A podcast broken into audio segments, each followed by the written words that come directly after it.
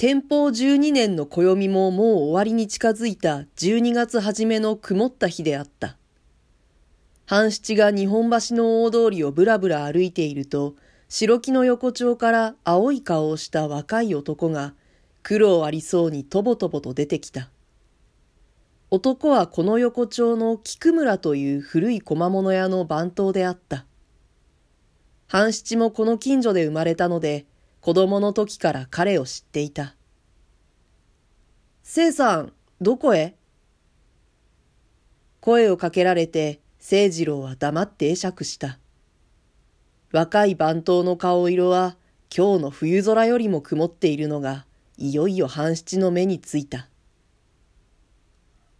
風邪でも引きなすったかい？顔色がひどく悪いようだが。いえ、何？別に。言おうか言うまいか、清次郎の心は迷っているらしかったが、やがて近寄ってきて囁くように言った。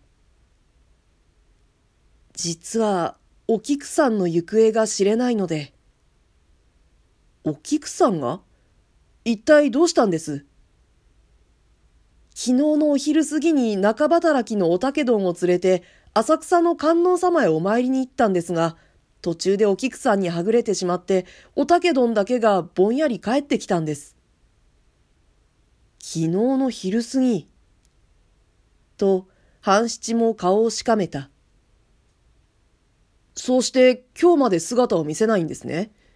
おふくろさんもさぞ心配していなさるだろう。まるで心当たりはないんですかい?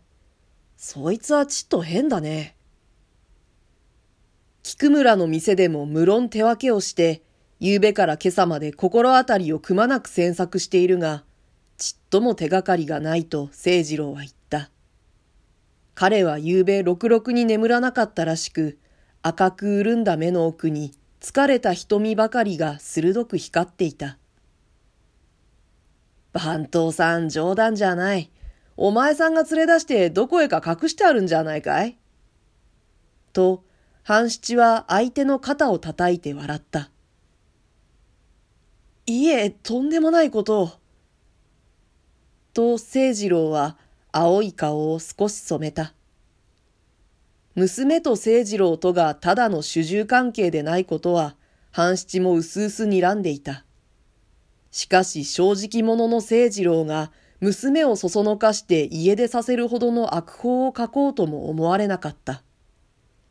菊村の桃園の親類が本郷にあるので、所詮無駄とは思いながらも、一応は年ばらしにこれからそこへも聞き合わせに行くつもりだと、清次郎は頼り投げに言った。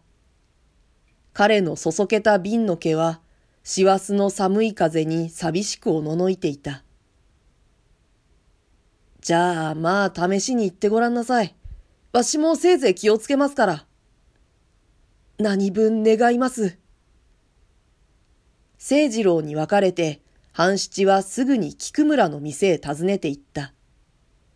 菊村の店は試験班の間口で、一方の狭い抜け裏の左側に格子戸の出入り口があった。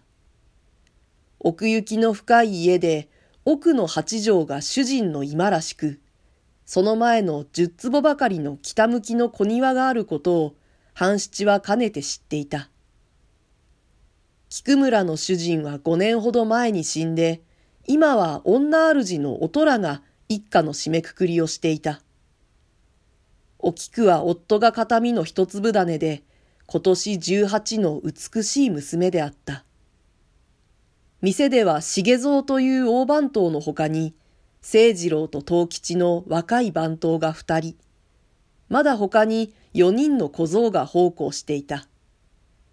奥はおとら親子と中働きのおたけと、他に台所を働く女中が二人いることも、半七はことごとく記憶していた。半七は女主人のおとらにもあった。大番頭の重蔵にもあった。中働きのおたけにもあった。しかし、みんな薄暗い歪んだ顔をしてため息をついているばかりで、娘のありかを探索することについて、何の暗示をも半七に与えてくれなかった。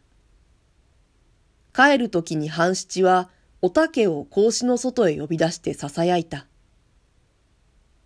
おたけどん、おめえはお菊さんのお供をしていった人間だから、今度の一件にはどうしてもかかり合いは逃れねえぜ。